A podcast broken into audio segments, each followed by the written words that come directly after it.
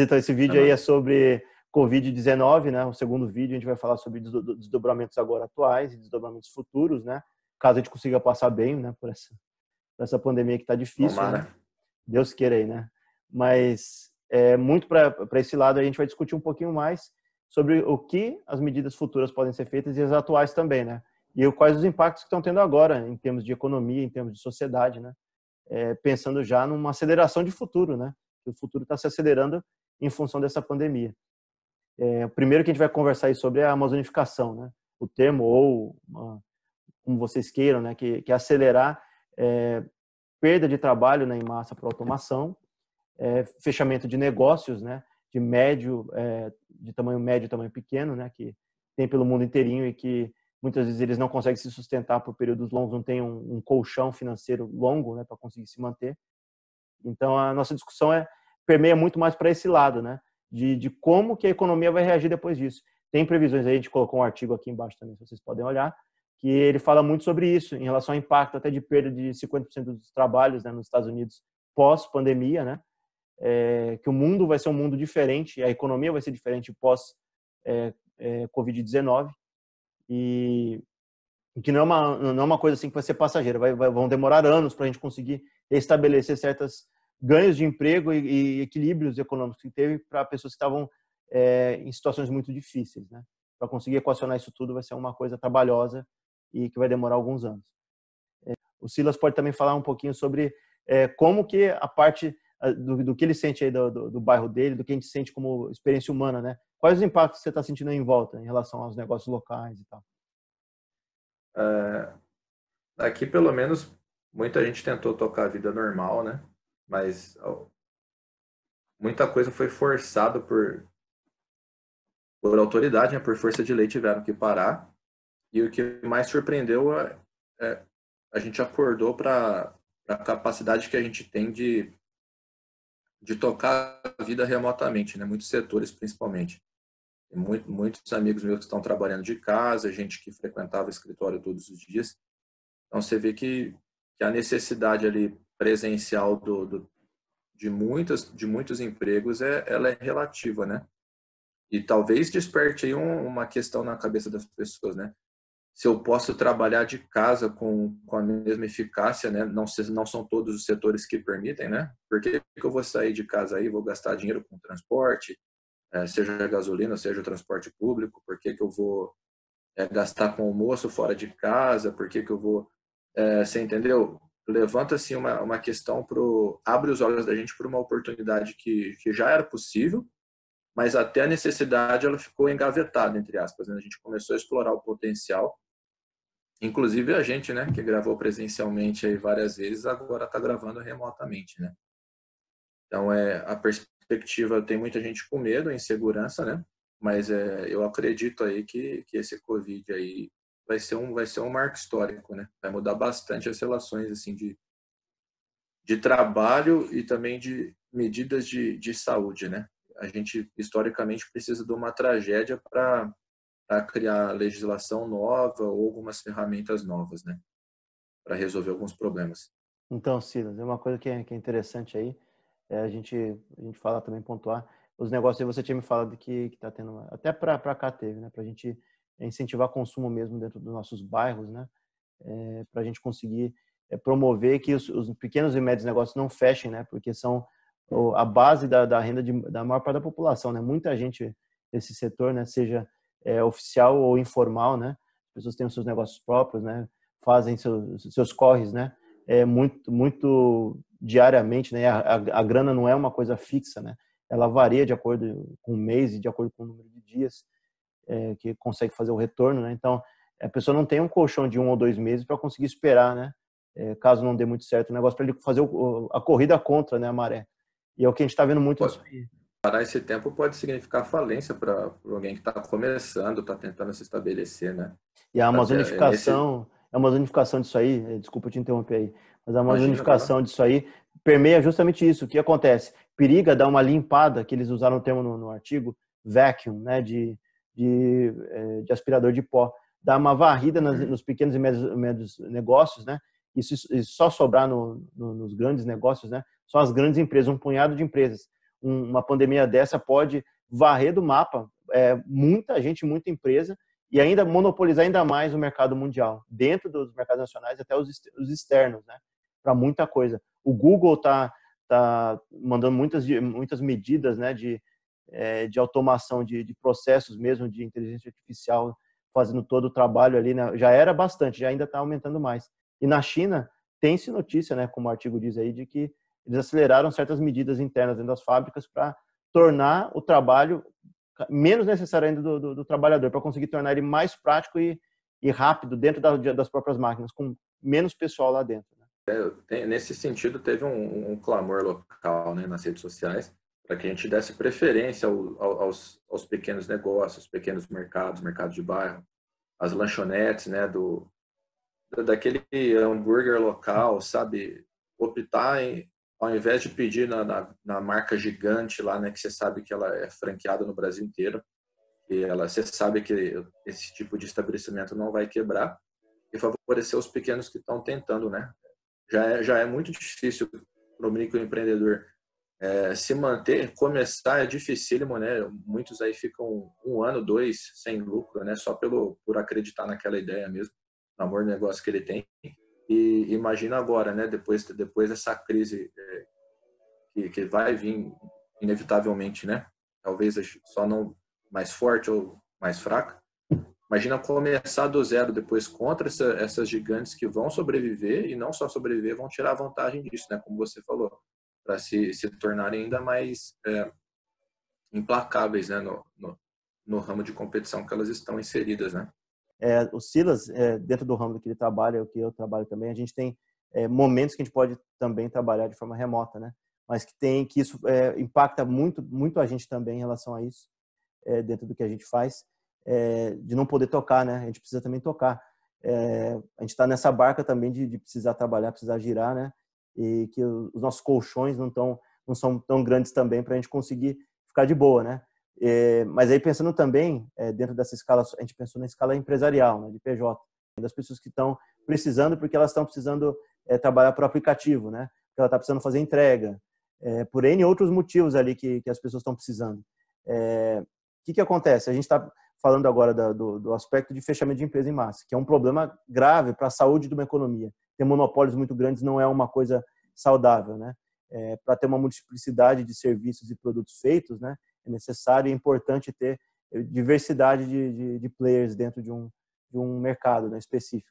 E ainda mais para as pessoas que estão lá embaixo, estão em situação de vulnerabilidade, né, é muito mais complicado. E a gente estava vendo um, um, podcast, né, o, eu e o Silas, é, falando sobre isso, que em outros contextos do, do, do norte-americano, europeu, né, em outros lugares, que estavam se pensando já estudando um salário mínimo universal. E agora, com uma questão de emergência, estavam já foi aprovado, né, uma, uma questão de, de ajuda de custo, né, de, de informais, né, e de microempreendedores de 600 reais.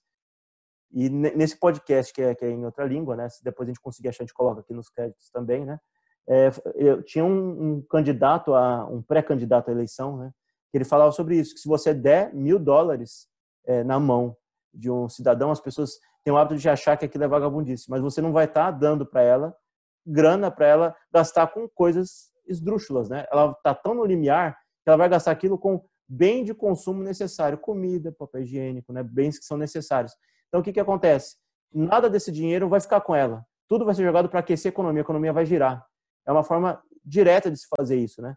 É, tem governos anteriores que colocaram essas medidas e algumas delas são criticadas.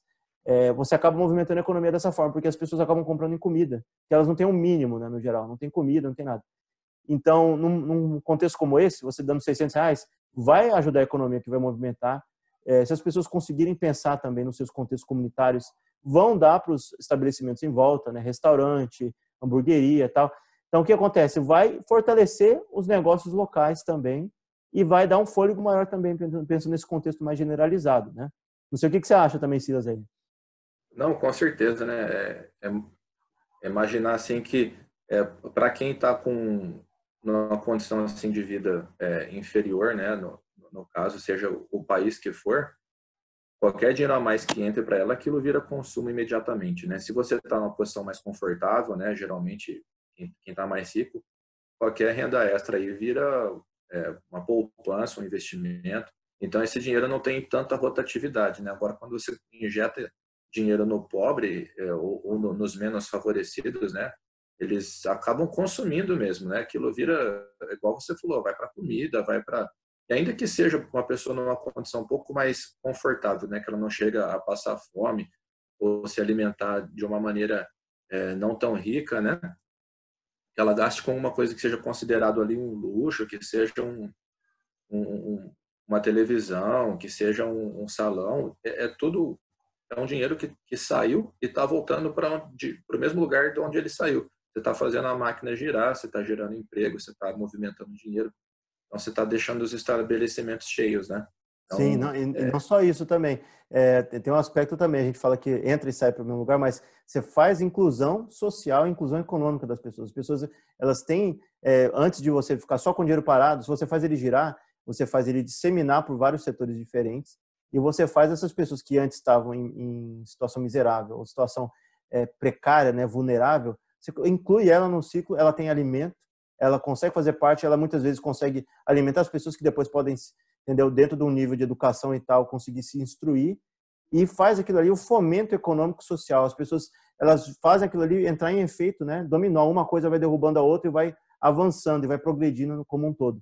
É, as pessoas têm a, a, ideia de que é uma é, você entregar dinheiro é você fazer a pessoa viver na, na, na, tranquilidade. Não é bem assim. As pessoas elas quando elas precisam elas vão utilizar mesmo é, para as necessidades básicas delas, né? E se, quando você tem as sobras, você apontou muito bem, Silas, tem as, as, pessoas que ganham um pouco mais acima. Até nesse aspecto vai fazer a economia gerar. Aí, quando está um pouquinho mais acima, que aí realmente é um problema mesmo de dinheiro parado. Que é a pessoa que tem muito dinheiro, o que, que ela vai fazer com o dinheiro excedente? Ela vai utilizar em poder, em coisas que são realmente de muito luxo, não vai fazer o dinheiro girar na economia, ela vai investir esse dinheiro, ou ela vai comprar poder. Ou seja, ela pode, inclusive, mexer na, forma como a, a, máquina pública funciona, né? Que ela vai começar a jogar dinheiro em política, pessoas que têm sobras demais. Então, acho que o foco do que as pessoas, o que a gente, muitas pessoas que eu já ouvi em volta me falarem sobre isso, é achar que as pessoas não vão fazer nada, mas é um efeito dominó. A gente até pode falar um pouco sobre isso. Vai reduzir muita coisa de problema social, não vai, Silas? Em relação à violência, a questão de desenvolvimento social, muita coisa vai melhorar. Você vai ter menos gasto público porque você inseriu dinheiro numa ponta que está numa medida de desespero completa. Ela está indo para fazer esse tipo de medida, para ela ir atrás de, muitas vezes, desesperada por comida, a família não tem comida e tal, por ela estar tá no emprego vulnerável, ou por ela não ter alternativa e não ser empregada, não conseguir nada, nem o mínimo. Né? Com certeza. É, não a gente está falando também de um. As pessoas vezes podem entender essa, essa renda universal como uma mesada, né? Um pai rico que está dando uma mesada para um, um filho vagabundo ali que não quer trabalhar se a gente parte do, do pressuposto de uma, de uma sociedade onde emprego é abundante, e os nossos pais, os nossos avós viveram isso, que era um país em plena, em plena emergência no sentido de estar tá ascendendo, de estar tá se desenvolvendo, onde você tinha poucas pessoas, né? Na década de 60 o Brasil tinha 60 milhões de habitantes, hoje tem 200 milhões, né? Cresceu exponencialmente. Então a gente está falando de um futuro onde é, grande parte da mão de obra é, autônoma ali vai ser, vai ser substituída. Né? Esse candidato americano aí, do, ele, os caminhoneiros estão com os dias contados, o telemarketing está com os dias contados. É, então vai ser muita gente sem trabalho e a gente não vai estar tá mais falando de, de pessoas indispostas a trabalhar hipoteticamente. Vai estar tá falando de gente que vai querer trabalhar e não vai ter o que fazer. O cara foi caminhoneiro a vida inteira, tudo que ele sabe fazer é dirigir um caminhão e não vai ter lugar para ele no mercado de trabalho. Né? Então, é, mas, é, reiterando o que você falou, as pessoas com, um nível de vida um pouco elevado, comendo melhor, é, um pai de família vendo a família suprida, você com certeza vai reduzir criminalidade, você vai ter menos problemas de saúde pública, porque uma pessoa mais alimentada ela é menos propícia a se, a se adoecer. Você vai ter o consumo lazer, né? É, e você vai ter, as pessoas vão ter tempo também, talvez, de, de consumir, de gastar aquele dinheiro, né? Que não pode esquecer que o, que o Henry Ford inventou a folga de, de sábado para o pessoal sair gastar o dinheiro que eles ganhavam, né? Exato, ele queria que o bem de consumo deles girasse. Agora, só para lembrar também dessa entrevista, tem um ponto interessante que ele fala, que é uh, muita gente fala assim, ah, mas a automação vai tomar conta e não vai ter muita talvez tenha algum tipo de contraforça, né, que faça alguma coisa contrária e tal. E ele falou assim, com certeza, pelo que eu tive de experiência com os caminhoneiros, não vai ser uma facilidade assim do jeito que eles estão falando, né? É uma coisa muito clara que é, a gente viu o poder dos caminhoneiros aqui no Brasil há pouco tempo atrás, né? O poder de barganha que eles têm. É, porque hoje a gente não tem vias férreas no Brasil, nenhum outro tipo de modo que faça substituição disso, ou que ele é, que faça alguma coisa que é, escolha os produtos pelo Brasil. Então, o que acontece? Se realmente acontecer, você acha que os primeiros caminhões autônomos, é, só se eles produzirem muito e investirem bastante, mas os primeiros eles não vão bloquear as vias, eles não vão destruir os, os caminhões autônomos, com certeza absoluta. Ninguém vai perder seu meio de, de sustento e ficar em, em, situação de dificuldade de, de mãos atadas, né? Se acontecer alguma coisa desse tipo, os caras vão para cima, eles vão para cima para destruir a máquina. É, é, até na discussão que a gente ficou acompanhando durante a nossa infância de Matrix e N outras coisas, uma luta de homem contra máquina. Vai acontecer se não tiver feito os ajustes necessários e a forma para se combater, que a gente ainda está vivendo isso. Pessoas em situação de vulnerabilidade que chega uma pandemia, as pessoas não conseguem se sustentar. E ainda que ainda a gente parando para pensar, para questionar, o Estado realmente precisa entrar nesse, nesse meio e ajudar as pessoas que são informais, porque o sistema tem esses buraquinhos, né, que a gente precisa cobrir. E uma forma de cobrir esses buraquinhos que a gente uh, tem reticência em falar o dinheiro inserido na, na base da pirâmide, o que, que, ele vai fazer? Ele vai tapar buracos de violência, de infraestrutura, de problemas que são endêmicos da nossa sociedade. A gente tem problemas que são de décadas, né, de muito tempo, e que ia apaziguar todos esses problemas sociais com absoluta certeza. E você poderia, muitas vezes, eu fico pensando em escala geral, né? Pessoas hoje que moram em prédios, condomínios e tal, as pessoas poderiam ter mais lugares bons e que as pessoas não, não, não diriam que, ela, que aquele bairro é violento e tal, se realmente tivesse um nível que, a base da pirâmide não tivesse desesperado, porque eles não queriam, não iam querer ir atrás de você para matar você. Se você fosse a maior parte da população sendo nível médio ou médio alto, né, supondo. As pessoas não iriam se matar a troco de nada, elas teriam comida, entendeu? Teriam um nível médio para ter, ter isso. Então o que acontece? Não ia ter violência disseminada em boas partes da cidade, né? Que as pessoas teriam que esquivar, comprar uma casa em condomínio, comprar em prédio, né? Isso é verdade. É, qualquer um que teve a oportunidade, o privilégio de, de visitar um, um país estrangeiro, quando você vai para um lugar é, mais próspero, é muito comum você ver é, casa sem muro, sem tranca na porta, ou passar estacionamento, você vê o pessoal fazendo compra, é, o carro, janela aberta, até conversível cheio de, de compra lá dentro, ninguém mexe, né?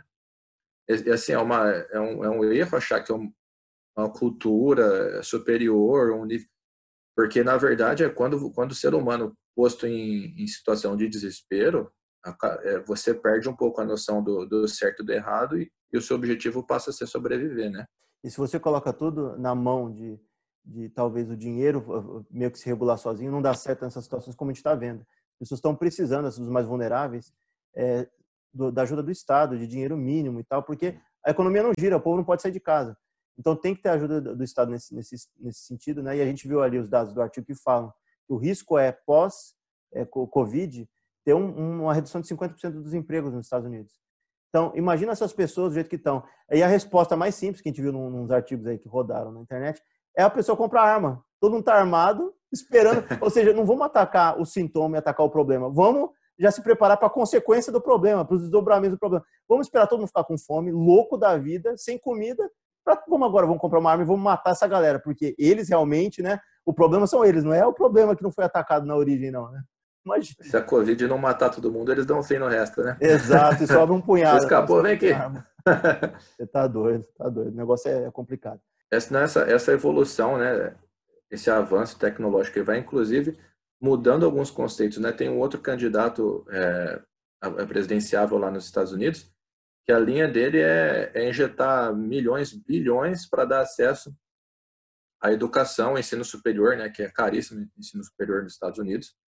Ele falou, não, eu quero que todos tenham faculdade, né? Mas o contraponto do Yang é, é o seguinte, o que essas pessoas vão sair da faculdade formada e desamparada porque a formação que elas tiveram, que elas gastaram uma fortuna, não vai ter serventia nenhuma, porque você vai estar num contexto completamente novo de mercado de trabalho.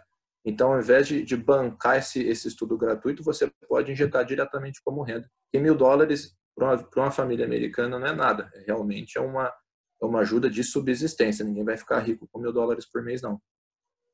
E 600 reais aqui no Brasil, a gente sabe, até com exemplo próprio nosso, a gente estava conversando, né? Uma família de três, é, de 800 a mil reais, você consegue cobrir gastos, assim, talvez de moradia, dependendo do bairro da cidade que você more, e comida. Mas se você já começa a ir para quatro, já vai para um pau e 200, um pau e 500. Você vai ter que ir para gastos mínimos, né? Então, as pessoas acharem que a pessoa vai completamente parar de trabalhar é, a partir de mil reais é, é uma loucura, porque não se para, né? A pessoa não vai com 600, como foi dado agora, com 800, não vai, a pessoa vai atrás disso, porque realmente para a vida mesmo, né, para a qualidade de vida mínima, é, não é não é uma coisa suficiente. É, então, é, talvez esse, esse, pensamento seja construído ao longo de poucas chances da gente ter essa reflexão e esse momento está dando essa chance da gente refletir sobre isso, que, que realmente é a gente conseguir dar um, um mundo digno e um mundo melhor para quase a totalidade da população é, é um, um caminho que dá para se, é, se perseguir e que esse dinheiro não ficaria parado, que com certeza ia fazer a economia girar bastante. Né? O monitoramento né, que Moscou fez, né, Silas, você, você que me pontou isso daí. Tá relembrando os tempos aí de, de KGB, botou 100 mil câmeras em Moscou para monitorar a turma lá. Cadastro de passaporte, endereço. Foi um jeito que eles tiveram, né, de lógico, né, com medo de ver o quadro mundial do, do rumo que está tomando na Europa, né? E eles quiseram evitar isso aí. Moscou é uma capital bem movimentada, né? Tem muita gente. E foi as câmeras equipadas com reconhecimento facial e, e multa pesada para quem fosse visto na rua, né? Então, é, leva a gente a pensar também que tipo de, de futuro a gente vai ter e se vão se, se fortalecer as restrições de fronteira, né? No, futuro próximo. Teve um estudo que a BBC divulgou, né, que são, são três pilares, né, para a epidemia geral, para a pandemia, no caso, né, que, que é a, as mudanças climáticas aí, não só climática, mas a mudança do meio, tem empurrado, né, os animais cada vez mais próximos do convívio com o ser humano, os grandes aglomerados, né, de, de grandes cidades, você vê o fluxo de gente é muito grande e as viagens internacionais estão cada vez mais baratas então, é cada vez mais barato você fazer uma viagem internacional, né? Então, você não tem muitos limites né, para a propagação de uma doença. E no caso de uma Covid que ela é silenciosa, né? Os, pelo menos os primeiros dias de, de incubação, o contágio dela, você não tem como saber se está ou não e não tem como saber se está transportando. E juntamente também com o método que, que foi feito de testagem né, em alguns países, de você monitorar é, com câmera com leitura de, de leitura térmica, é, uma baita da estrutura fazendo teste ali na hora. É, imagina se toda essa estrutura é levada para um aeroporto, isso começa a mudar a dinâmica, né? Hoje a triagem né, do aeroporto é, é tanto voo doméstico quanto internacional é extremamente rigorosa. Você passa por pela parte de segurança, né? criado pelo precedente né, do, do, do atentado de, de 11 de setembro. Então, as tragédias vão mudando, né? Exigências. Né? Então, agora a gente teve um problema de saúde, de, de, propagação de doença, e nunca tinha se pensado nisso, né?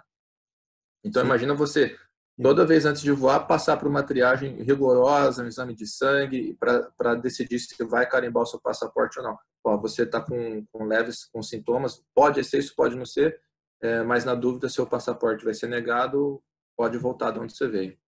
É, a questão que eu acho aí que é, tem uma parte do, do, que foi ali, que é a China usa isso, né? A Rússia e a China usam de monitoramento muito forte, né? As pessoas que, que já viram qualquer imagem que tem da China, vê o número de câmeras que tem por metro quadrado, por reconhecimento facial e tal. E a Coreia do Sul, é, além dos exames que ela fez, tem algumas coisas assim que, gente, que já se provou que é, um, é problemático é, fazer dessa forma é, você só medir por, por, sintomas assim básicos na origem é muito eficiente, porque você já começa a ver que está surgindo alguma coisa ali. Se fosse no mercado de Wuhan, vendo as pessoas já mais ou menos ali naquela região já com algum problema ali, né? E o governo tomar uma, uma medida mais restritiva, mas de forma silenciosa, né? Para já para conter aquilo ali já na origem, é muito eficiente. Agora, quando já está se desenvolvendo, a gente conhecendo agora um pouco mais sobre o vírus, é, a gente sabe que ele não se desenvolve é, de uma forma clara e direta e tem um período de incubação muito bem delimitado. Ele tem um período de que pode até ir até 16 dias, né? É, período de incubação dentro do, do corpo das pessoas. E você só pegando sintomas, você só vai pegar as pessoas que realmente já estão mal, né? Elas não estão, é, no caso das pessoas que estão assintomáticas, que tem muita gente assintomática, né? Que está dispersando o vírus, mas elas não têm sintoma nenhum e não estão com, com febre, não estão com nada. Então, a questão é o seguinte, é como isso aí vai, vai ser tratado, é, esse monitoramento de, de, de, dados em relação às pessoas é muito eficiente para se manter a longo prazo, para a gente conseguir fazer mapas de calor de tracejar esses problemas, como a gente já falou no outro vídeo. Mas tem, tem até suas limitações dentro, desse contexto. Teria que ter exames mais efetivos, né? E um dos grandes problemas que a gente está tendo agora é com a parte monetária de fornecer exame para todo mundo. Nos Estados Unidos está tendo um problema grave disso, e aqui a gente está tendo problema de, da quantidade de exames, né? Que não está se fazendo. Exame é caro, né? Isso. A Inglaterra está caminhando para conseguir fazer um exame massificado. E uma coisa que foi vital para a Coreia do Sul foi o exame massificado. Todo mundo foi, não vou dizer todo mundo, né, mas a maior parte foi testada e é por isso que o controle foi feito, porque as pessoas que estavam com a doença mesmo, ó, você vai ser trancado. Essa medida que Onde foi na, na, Coreia do Sul, é uhum. a questão de verticalização, como tem se falado, é problemática porque a gente não sabe quem está ou não. E de 66%, né, eu estava vendo, acho que não sei se foi a Folha de São Paulo que soltou isso, do, dos, das pessoas idosas convivem com filhos que cuidam delas no Brasil. Então, para você verticalizar e soltar certas pessoas na rua, né, e, e segurar os idosos em casa, e segurar certos grupos, teria que se supor que esses grupos estão amplamente separados, né, que as faixas etárias não se misturassem. E não é uma realidade no Brasil. O Brasil, as pessoas se misturam. Pessoas mais novas cuidam dos mais velhos, né? As crianças interagem com os, com, com os avós, né? Uma cultura latina né? como a nossa, né? De muito toque e tal. Então, o que que acontece? É, não tem como a gente é, pautar esse tipo de medida que estavam querendo colocar de verticalização, se a gente não tem essa convicção que vai estar separado todo mundo. Você vai separar as pessoas que são grupo de risco se você sabe quem é que tem a doença. Se você assim, ó, essas pessoas têm doença, então esse menino vai ficar separado, não vai para casa dele, ele vai ficar num quarto, sei lá, e você toca o resto para a rua, porque esses aqui não tem. Os que não têm estão na rua, os que têm estão em casa. Aí é mais fácil. Agora, no contexto que a gente está agora, não se tem isso muito claro, né? Vírus novo, ninguém está imune ainda, né? é complicado falar de isolar alguns, igual você falou. A gente sabe que a realidade é, aqui do Brasil, né, talvez não de alguns centros, mas da maioria do Brasil, é que são muitas pessoas dividindo a mesma casa, às vezes muitas pessoas dividindo o mesmo cômodo, né? Então é praticamente impraticável. Leva até pensar, né? Eu, eu já viajo, né, de um, uma sociedade entre aspas assim, né, perto do ideal, onde você tem um, um conjunto habitacional com, com mini apartamentos onde mora ali uma pessoa ou duas no máximo. Por um caso de, uma, de um problema como esse, você ter como isolar as pessoas, porque teve gente que a quarentena não teve assim, é, o isolamento à distância, né?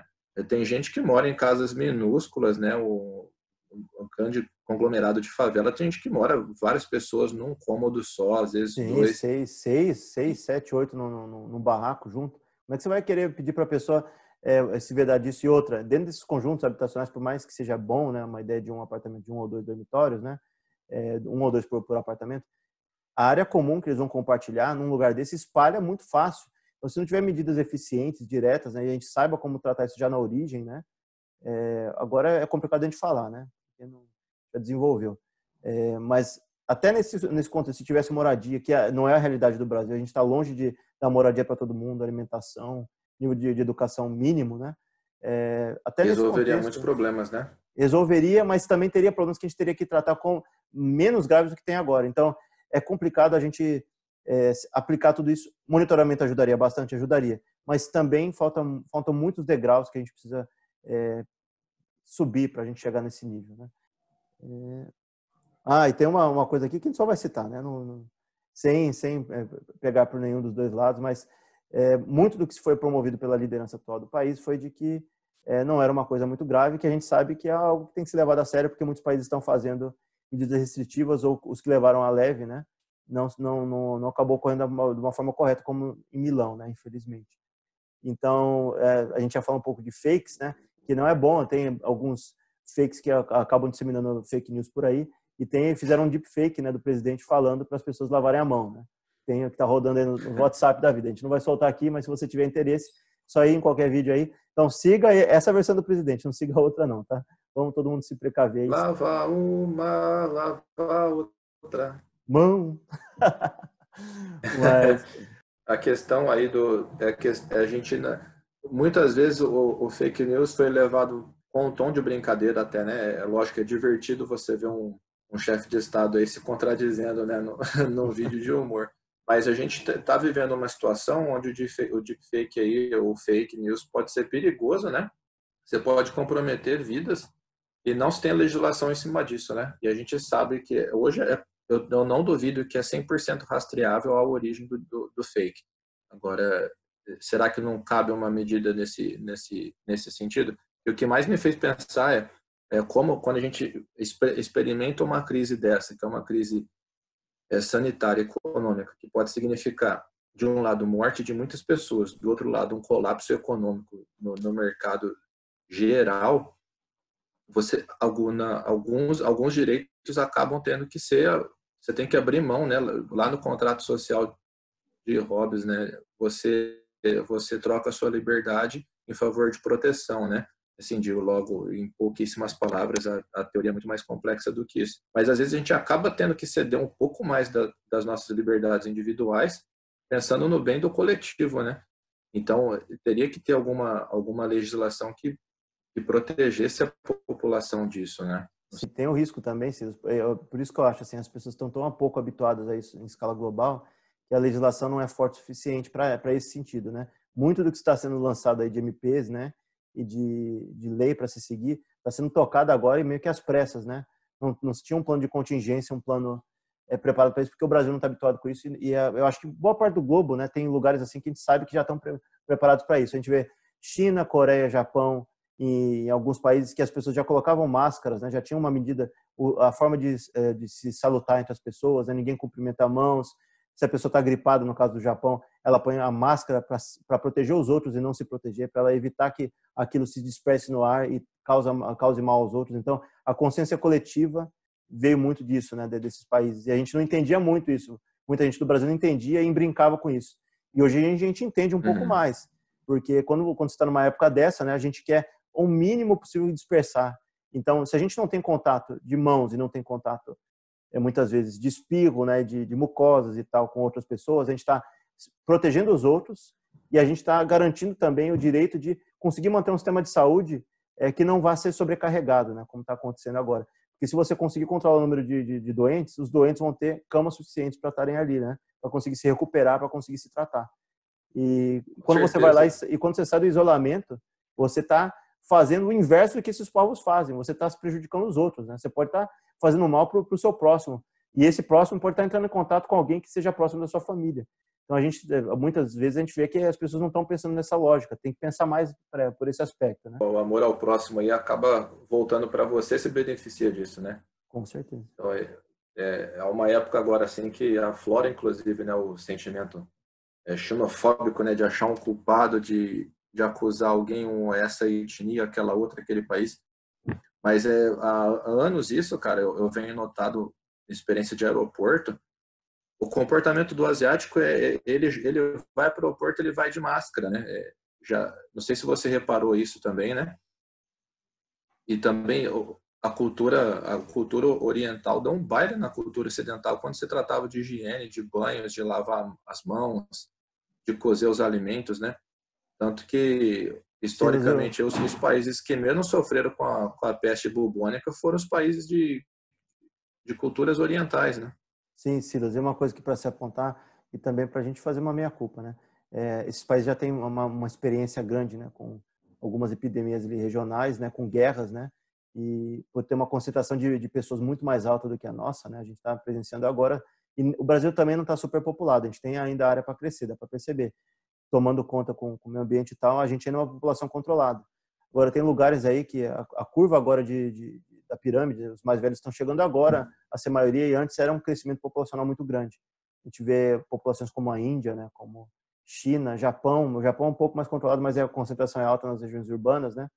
É, eles já estavam habituados. Tóquio tem uma das maiores densidades demográficas do mundo, cara, e não sofreu tanto com a epidemia. Sim, justamente porque teve que lidar com esses problemas, né? Então a gente ainda está uhum é, é, graças a Deus, né, que ajude a gente aí né, nesses próximos, para não ter novamente esses, esses problemas que estão tendo agora, para conseguir achar formas da tecnologia trabalhar a nosso favor.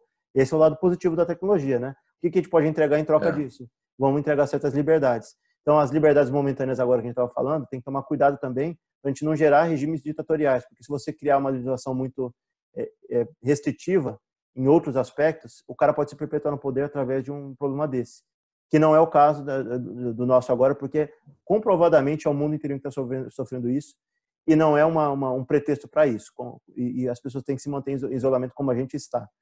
É, mas a gente, quando for formular e pensando a médio e longo prazo, a legislação vai ter que mudar, sabendo dos novos fatores e dos novos jogadores desse novo jogo, que vai ter a automação, vai ter monitoramento, até que ponto o monitoramento pode chegar.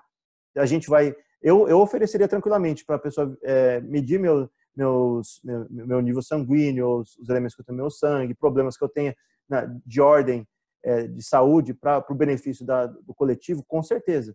Agora, outras liberdades que eu acho que são invasivas, eu não citaria. Então, por exemplo, lugares de foco, como a gente conversou um tempo atrás, vão se formar daqui a um tempo umas bases de dados que vão conseguir ver mapas de calor de onde surgiram a maior parte dessas epidemias. É o que que acontece? Você vai ter uma noção, olha, surge mais em mercados que tem concentração de animais exóticos e tal e tal e tal, e perfil de pessoa, ou perfil de animais, ou perfil de localidade, é qualidade do ar e tal. Vai ter padrão, o algoritmo vai oferecer esse padrão. O que acontece? Vai monitorar mais esses lugares. Esses lugares vão talvez uma higiene melhor para esses lugares. É, traços culturais que são de, próprios do povo, de interagir, de comer certos animais, é algo mais complicado de você reprimir. Talvez é, uma, uma medida da vida de cima ajude, mas não vai acabar completamente. Então, as medidas de monitoramento, a forma como for lidado isso, é que vai ser algo chave, né? Para se pensar essa e as próximas também, né? Caso haja, né? Que não aconteça. Com certeza. Então, isso só prova que gasto em saúde nunca é demais, porque você, se você tiver uma, um, um pré-atendimento de, de, qualidade, uma triagem boa, local de bairro, né? Mas se todo bairro da sua cidade, né? Se todo bairro tivesse uma unidade de saúde de qualidade que você pudesse estar fazendo exames regulares, fazer um controle da sua saúde regular, você com certeza ia evitar grandes problemas assim de outros gastos maiores ainda, né? É, a gente ainda está no, no, nível que os, os wristbands, né, os acessórios de, de pulso, eles ainda estão no desenvolvimento. Mas uma alternativa, que aí seria invasiva até certo ponto, mas tem um, tem um wristband aí que, que fizesse medição, medições de saúde, não taguear as pessoas, né? Mas, por exemplo, você ter é, controle sanguíneo das pessoas e ter um servidor alimentado disso, né? Para ver quais são os problemas, até para ajuda de é, medicina preventiva do, do ramo privado e público, seria algo utilizável. Mas até que ponto essa informação poderia ser utilizada? É, como a gente já falou em outros casos de segurança, é, de seguro de saúde e tal, é, até que ponto é, as, as, empresas poderiam utilizar esses, esses dados para negar atendimento a certas pessoas? Então, teria que ser uma medida conjunta com uma legislação muito bem formulada para não tra trazer problema para o civil, né? Para a pessoa ter um monitoramento do que ela tem de sangue, de batimento cardíaco, de pressão, mas de uma forma que fosse é, muito tranquila, né, e, e que não, não trouxesse dano para a população. Isso é feito com, com animais já, né, indivíduos que são ameaçados de extinção, alguma coisa, né, biólogos, tá, e monitora o status né, de saúde dele constante, se está bem, se está doente. A diferença, é... a diferença disso que tem é que teria que ter um servidor gigantesco para ter bilhões de pessoas, né? Para ter um lugar centralizado ou vários deles com esses dados atualizados, né? Outra coisa que a gente aprendeu é que a, a infraestrutura que a gente tem para a internet e, e é bem precário, porque uma semana que as pessoas ficarem em casa começaram a entrar em colapso, Netflix diminuiu a quantidade de a qualidade né, do, da imagem para poder aguentar, né? Imagina que para uma estrutura suficientemente grande para armazenar dados de saúde de uma, de uma população inteira, de um, país inteiro. É, tem, uma, tem algumas medidas disso aí que é meio, é meio engraçado. Porque a internet é realmente no Brasil tem algumas regiões que não chegam, mas assim, muita gente ficou louco com, com isso. Tinha uma, tem uma internet boa, razoável, dá para fazer outras coisas. Precisa ficar louca dentro de casa. Eu lembro do, do comercial dos anos 90, do menino que. É, eu, eu, quero legume, que o menininho ficava esperneando dentro de casa. Eu quero brócolis! Eu quero brócolis! Imagina agora um menino lá com 200 mega. Eu quero Netflix, eu quero jogar COD, eu quero, eu quero. Ah, em HD ainda tem que ser. Exato. 4K. Mas é loucura. E a gente parando para pensar nisso, até estava falando dos animais, né? Que é tem uma, uma, uma sugestão ali que, que a gente pudesse controlar mais a interação de animais e humanos, que é um pouco difícil por causa disso. Tem partes que são culturais, as pessoas vão lá e capturam né, na clandestinidade e fazem a gente acaba adentrando, está adentrando cada vez mais com a população, né, para regiões onde não tinha antes, a gente acaba invadindo esses espaços e coabita mais com esses, com esses animais exóticos que antes não, a gente não fazia, né? Então, para controle disso, até seria interessante, vai é muito difícil, não acho que isso seja praticável, mas imagina num mundo onde você pudesse é, monitorar todos os animais né, e, e, as doenças possíveis que eles possam ter, entendeu? Alguma doença está sendo desenvolvida ali num, num guaxinim e tal, mas essa doença pode ser relacionada ao ser humano e você controla e tal. Mas aí tem um outro problema. A gente está num, num, contexto que a gente faz parte da natureza, né? A gente vai querer domar a natureza, é quase, é bem complicado, é difícil.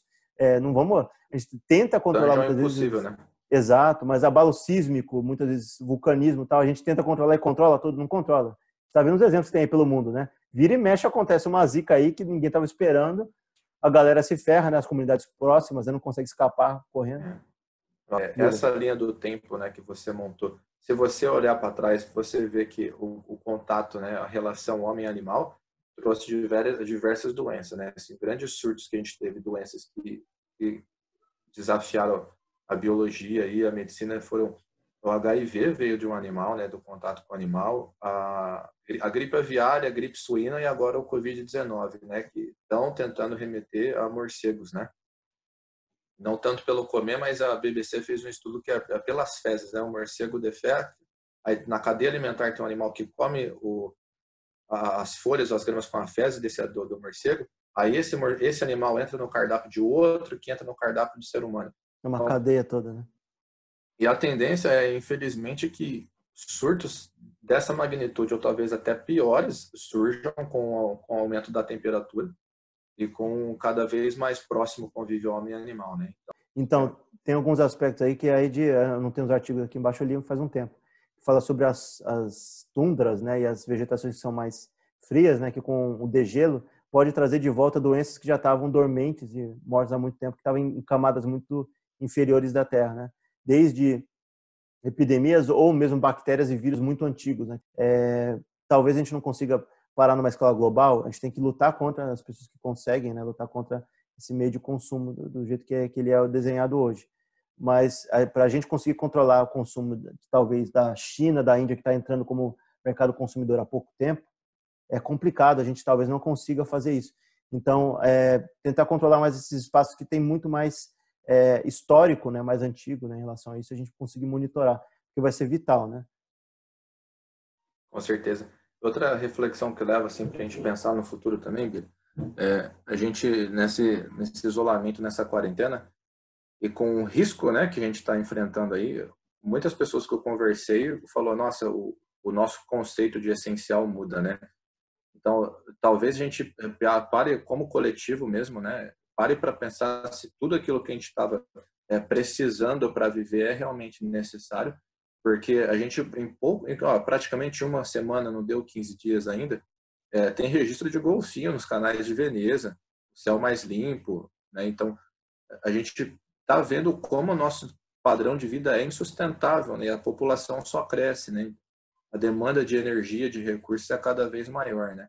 Essa essa parada forçada fez fez a gente refletir muita coisa, né? Com certeza.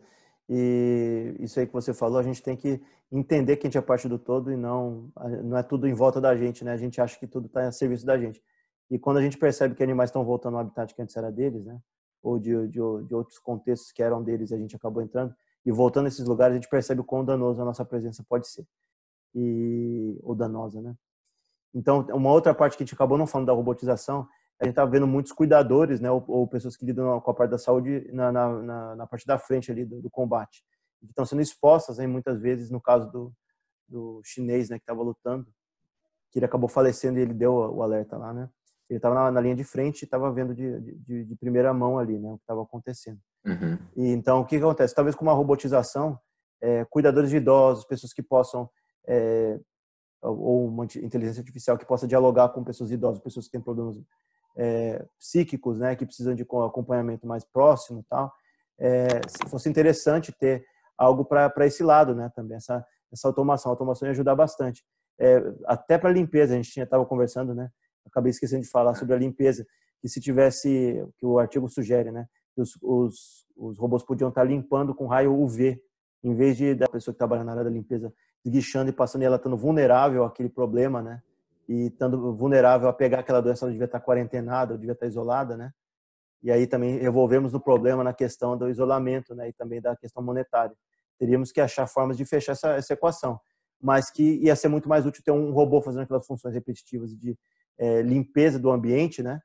É, coisas que são menos necessárias para toque humano de diagnóstico, né? Para limpeza do ambiente e tal, seria muito mais útil, né? Ter robôs fazendo esse tipo de função, é, porque seria é, você evitaria muito mais contágio e ia, ia preservar muito mais esse pessoal de frente para combater de fato a doença e não ficar sendo contagiado por isso. Fazer, exercer essas funções insalubres, né? Sim. Do, do modo geral. Por exemplo, limpeza, né? Trabalhei em shopping já, igual você falou, não só por, pela questão de doença, assim, do caso do, desse vírus extremamente contagioso que a gente está vendo, mas a limpeza de shopping é desumano, cara. Assim, você vê, né? Pensar que alguém tem que ir lá estar tá limpando a sujeira de uma rotatividade de milhares de pessoas diariamente, né? Só que o problema é, é essa substituição desse trabalho humano pelo trabalho automatizado, a gente vai estar tá criando um precedente perigoso, né? E tá abrindo mão 100% aí do, do trabalho, né? Se não tiver aquela, aquela renda que a gente estava falando no começo, para garantir é, quem vai perder esse emprego, porque tem pessoas que dependem disso, né? É, é, é complicado de, de pensar. Mas tem uhum. igual a, a, linha de frente, né? Como bombeiros, policiais, né? Os, os caras se expõem, né? Mas assim, a, a China, né, durante essa crise aí, lidou com drones, né? Para mandar o pessoal para casa. Senhorinha, né? Com drone, drone chegando em cima dela, mandando ela voltar para casa, né? É, imagina que legal. Oh, legal. É bom. Se eu, se eu, é, mandasse, eu ia fazer. Não, mas é bom. Né? Fazer um, diga, diga, diga, desculpa. Ia fazer um protótipo do, do Schwarzenegger, deixar na rua. Vai para casa. É, aí ele levanta e atira na sua cabeça. É só nessa época agora de que seria, é. Mas só nessa época agora que eu aceitaria uns dronezinhos na minha cabeça, né, cara? E eu acho que é, seria vital se a gente tivesse um monitoramento. Tem, inclusive, poucas pessoas conhecem, a gente pensa em fazer uma pauta mais à frente aqui no canal, né? Se a gente conseguir, é, que são as partes de drones voltados à parte de, de, pecuária, né? E agropecuária também, que eles monitoram é, bois, né? É, é temperatura corporal dos bois para saber se eles têm febre aftosa e outras doenças. Então imagina uns drones uhum. passando por cima da sociedade lá e vendo sintomas, né? Mais coletivos, né? E vendo onde tem que atacar, onde a doença está mais presente. É, a gente está comparando com animais, né? Mas o ser humano tem movimento de manada e tem movimento coletivo, né? Seria uma coisa natural. E só para a gente parar para pensar, uma reflexão boa é, se a gente tivesse esse salário mínimo universal e a economia continuasse girando da forma como ela deveria, de uma forma mais natural, né, com todo mundo com acesso ao, ao mínimo, né, é, talvez a gente não tivesse problemas com uma pandemia agora. Não teria que nem se discutir certas coisas que estão sendo tendo, tendo que se discutir com pessoas em extrema vulnerabilidade, né? Você dá o um mínimo para uhum. uma população é, tocar a vida, né? Não a ponto as pessoas esquecem disso. Nós estamos, não estamos falando de dar luxos ou salários muito maiores que as outras pessoas recebem. Estou falando de dar o mínimo que é o digno uhum. necessário. A partir disso, as pessoas vão lutar por outras coisas e vão também manter a economia girando de outras formas dentro desse sistema. Então, o que a gente está falando aqui é não ter que passar por, por, por gente viver por, de forma insalubre e de, de, forma não digna, né, dentro desse contexto todo, que é muito pesado. Às vezes, assim, até uma, uma redução de jornada também seja uma, uma solução básica, você diminui o fluxo de gente na rua ao mesmo tempo, né? De repente, se você... Eu concordo parcialmente, mas eu digo assim, para a gente não ter problema numa época como essa que a gente está vendo, é, pessoas que não têm condição de comer, não têm condição de fazer nada.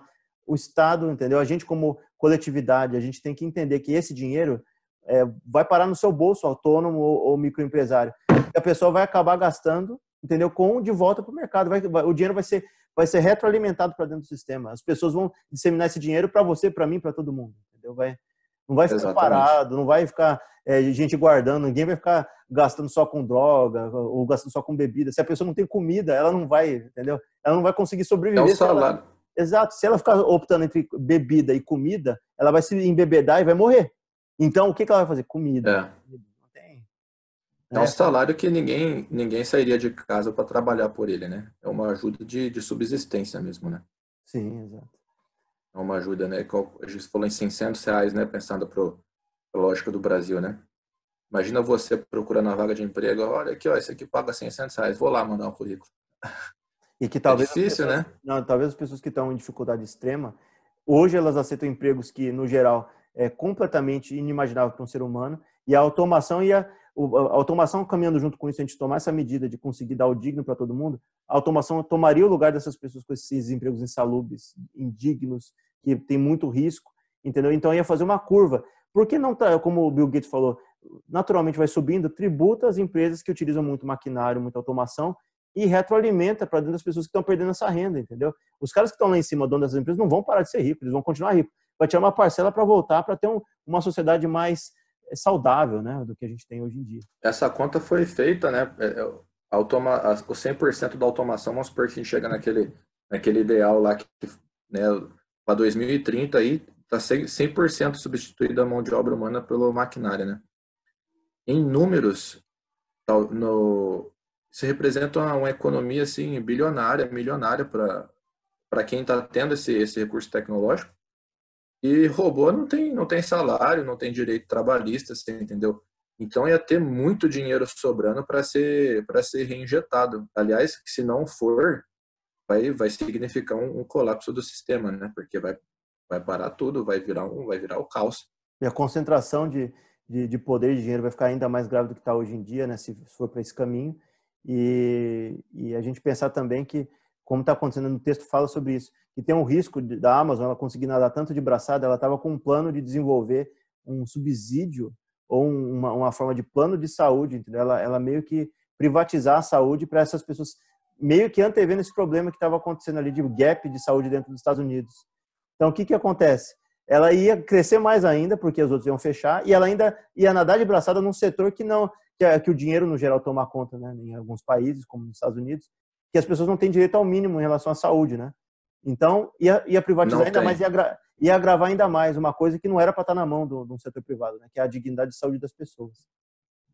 É, é tão grave que você, você observa, tem artigos é, de jornais respeitadíssimos falando do, da migração só para tratamento médico, né? Tem, tem muito estadunidense que, que viaja para fazer uma cirurgia de joelho, para fazer um tratamento dentário, porque é impraticável, né, de pagar isso no, dentro do país deles, né, por então vamos para outro país. Né? E é uma das coisas que estava sendo debatida há pouco tempo, né, do healthcare system, né, do Obamacare, que era justamente isso. Eles comparavam o que, que o dinamarquês gasta com isso. Beleza, paga mais tributo, mas depois ele não tem que se perder tudo e tem que gastar tudo para ele conseguir, entendeu? É, depois de, uma doença mais grave, né, conseguir se manter.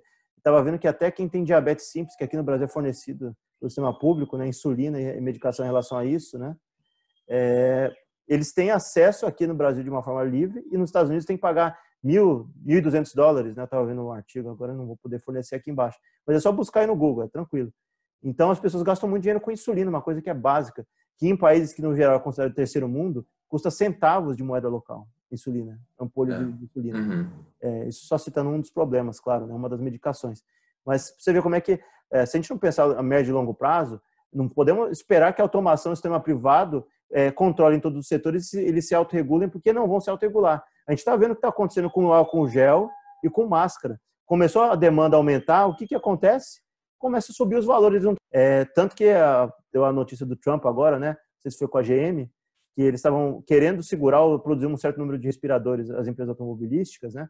E ele teve que lançar uma lei que foi meio que a contragosto, que é o governo ter que enfiar a mão ali no processo para não deixar a empresa controlar. Por exemplo, vai deixar o povo ficar desesperado, precisar de, de respirador, ou quem precisar, né? Para depois vender e vender num valor mais elevado.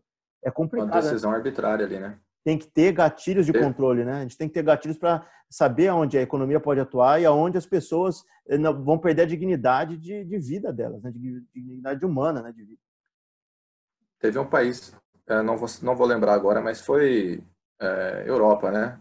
Que para evitar esse problema com álcool gel, o preço da unidade estava lá quatro unidades da moeda local e se comprasse dois era tipo 90 dólares, euros, reais. Passou a imagem, passou a imagem no meu WhatsApp, era da Dinamarca, né?